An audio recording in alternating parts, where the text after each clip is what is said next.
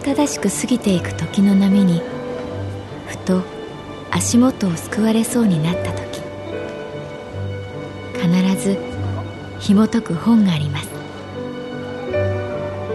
その本にはある女性の人生が描かれています。どこにでもあるごく普通の人生。でも本の中の彼女に出会うと心の湖に波紋が幾重にも広がるようにゆっくりと優しい言葉が満ちていきます。今日はどんな彼女に会えるでしょうか？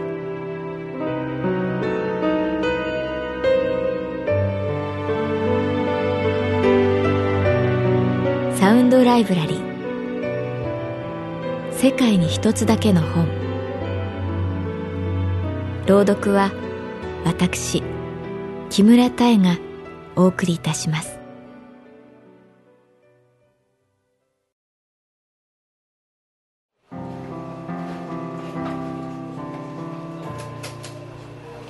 私の名前は月原かな子。旅行会社に勤めている。我が神保町支店は朝11時に開店する。そのためサラリーマンのお客様に「朝遅くていいね。電車も混んでないでしょう」と言われる時がある。でも開店前にやらなくてはいけないことがたくさんあって出社は9時過ぎだ。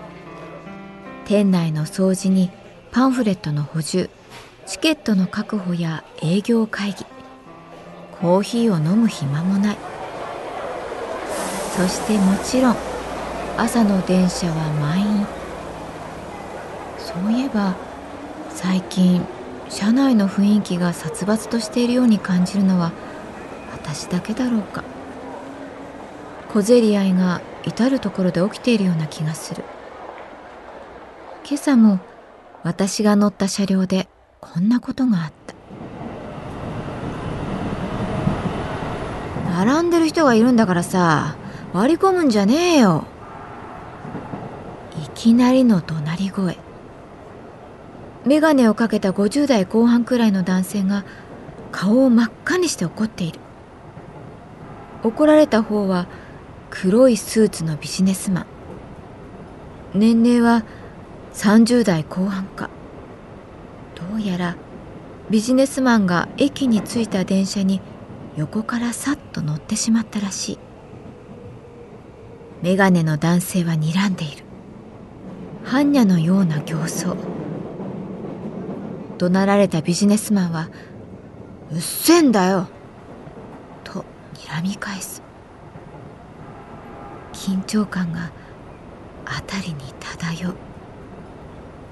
周りの人は巻き込まれたくないとばかりにうつむきつつ様子をうかがう。なんだよそっちこそなんだよ一触即発。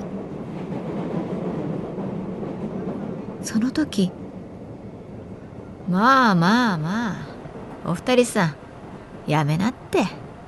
いがみ合っても仕方ないっしょ。と間に入った男性がいた。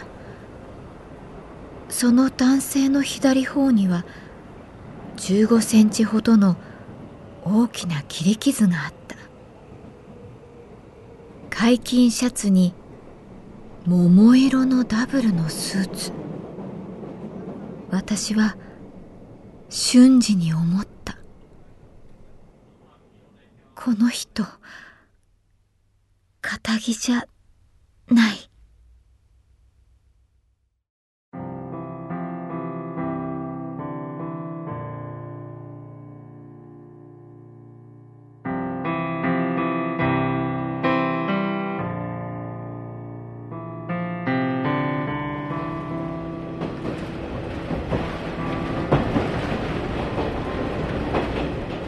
かっかしても始まらねえって。な、おじさん。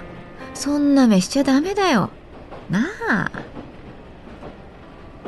言われたメガネの男性は、桃色スーツの方を見たそんなおっかねえ目をしていいのはよ好きな女を取られた時くらいのもんさねなあ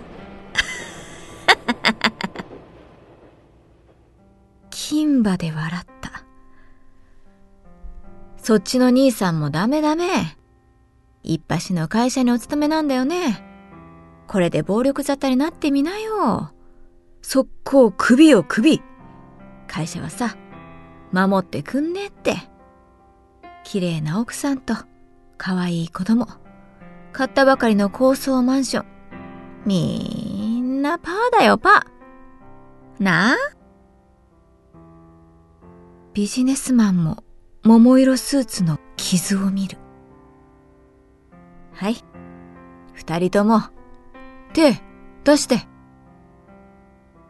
桃色スーツは二人の手を取って握手させた。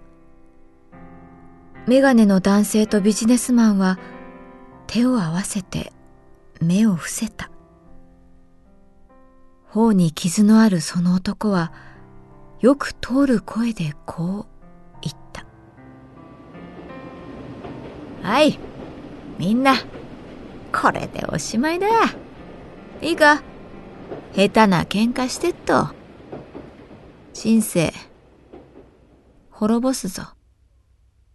なあ。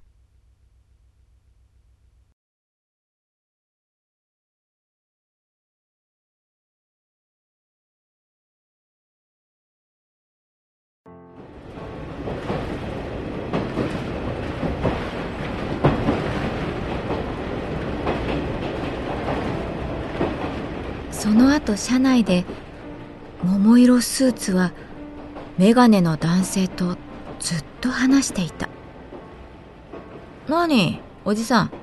どこまで行くの？あ、高島平。そっか。あ、仕事？ええ、まあ、マンションの管理人やってて。そっか。偉いね。偉いんだね。管理してるんだ。いや、住んでる人からいつも文句言われてますよ。偉くなんかないですよ。なことねえよ。いいか？あれだぞ。この世の中はな。文句言われてる人の方が偉いんだよ。だってよ。そういう人がいなきゃよ。あれだろ？あーあれだセミみたいなもんだなあセミ細けえことは気にすんなって。な文句言いたいやつには言わせておけよ。なでも、あれだぞ。おじさん。あんな風に怒鳴っちゃダメだぞ。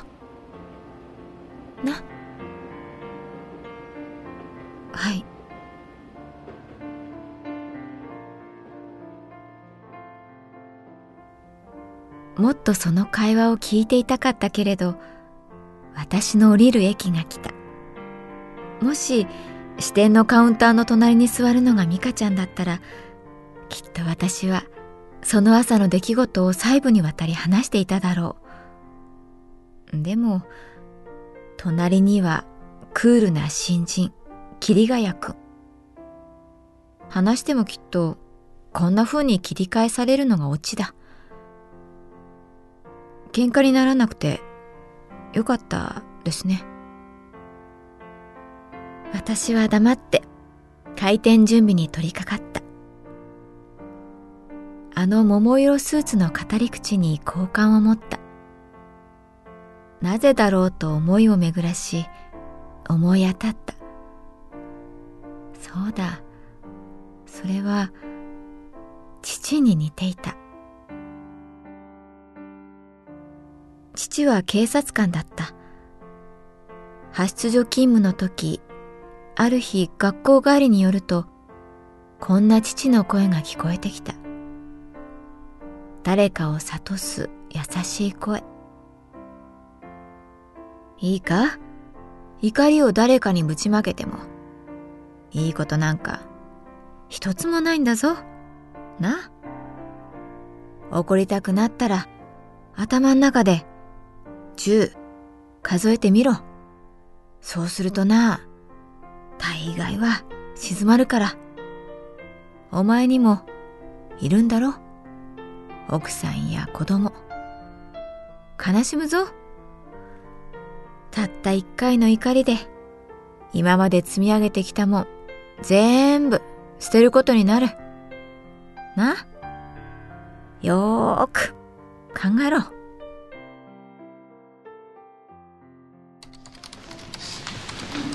開店時間が迫っていた。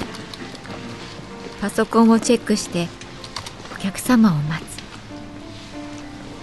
この一瞬が好きだ。窓の向こうに緑の並木道が見える。今日が始まるああの不意に隣の桐ヶ谷君が話しかけてきた。何？今朝電車の中で素敵な男性を見ました。その人は桃色のスーツを着ていて喧嘩を止めました。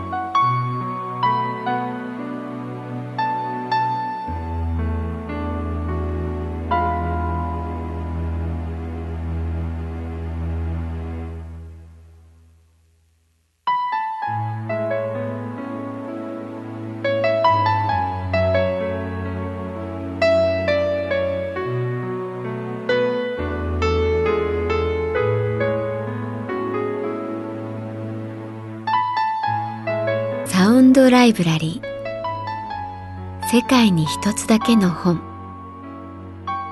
作北坂雅人。演出広島聡。朗読は私木村多江でお送りいたしました。